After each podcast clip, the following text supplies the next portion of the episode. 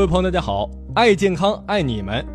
之前呢，我们跟大家分享了强大的 B 族维生素，其中呢有抗压的，有调节我们情绪的，竟然呢还有能帮助降血脂的。究竟它们是怎么来发挥降血脂的作用呢？今天我们就来读《吃的营养科学观》的第十六章，来揭晓 B 族维生素与胆固醇的纠葛。在本章一开篇呢，戴维斯女士就说了。在所有 B 族维生素当中，至少有三种，胆碱、肌醇和维生素 B 六能够发挥一种重要的功能，那就是帮助维持正常的血液胆固醇水平。我们可能都知道啊，胆固醇过高呢会影响我们的血脂情况，进而呢导致很多疾病的发生，比如说全身的动脉因为胆固醇堆积变得狭窄。血液呢通过的空间变小，这样一来呢，增加了血管出现梗阻的风险。随着血管壁承受的压力越来越大，高血压又增加了血管破裂的风险。我们要知道哈，如果在身体任何一条动脉内发现有胆固醇堆积，那么它同样也会堆积在其他的动脉当中。很明显，没有一条动脉能够幸免。同时呢，过量的胆固醇会彻底的削弱心脏及身体其他各个部分的血液循环，送达身体组织的氧气和营养也逐渐的减少了。当得不到充足的氧气和养分，全身组织都会受到损害。而幸运的是什么呢？如果说饮食合理的话，由于胆固醇在血管内堆积而引发的问题可以得到很好的改善。比如说，补充链接 B 族维生素和胆固醇发生联系的桥梁——卵磷脂。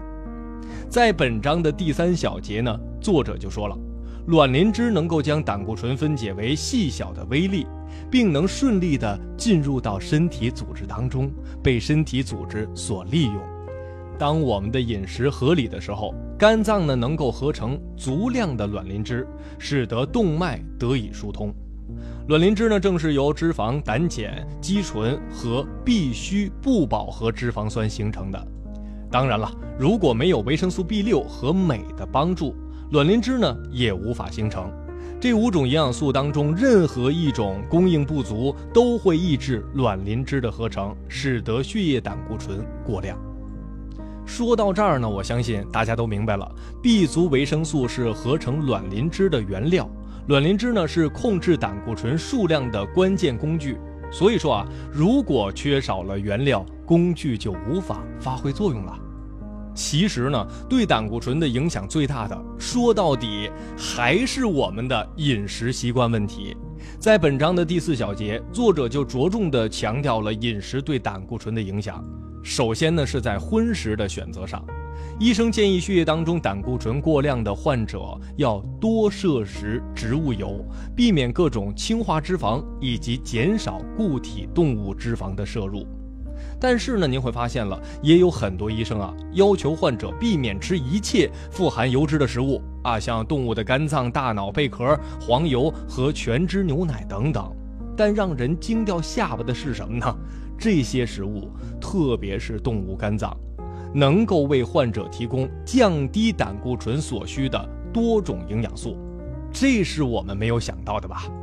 而且呢，如果你完全不从食物当中获得胆固醇，那么你的身体自己产生胆固醇的速度，要比吃了之后产生的速度要快得多。同时呢，作者还给大家一个另外的提醒哈，要控制好自己的进食量和进食频率。绝对不要暴饮暴食。如果一次吃下一天的食物，将对身体造成极大的伤害。无论是动物还是人，如果每天只吃一到两餐，那么血液胆固醇将剧增。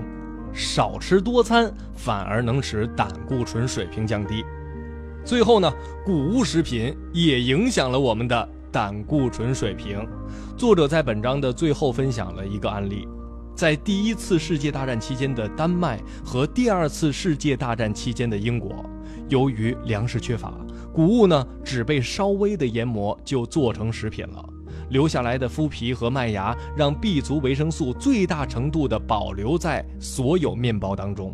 因此啊，您会发现，虽然处于战争年代，但民众的健康在多个方面得到极大的改善，死于心脏病的人数急剧减少。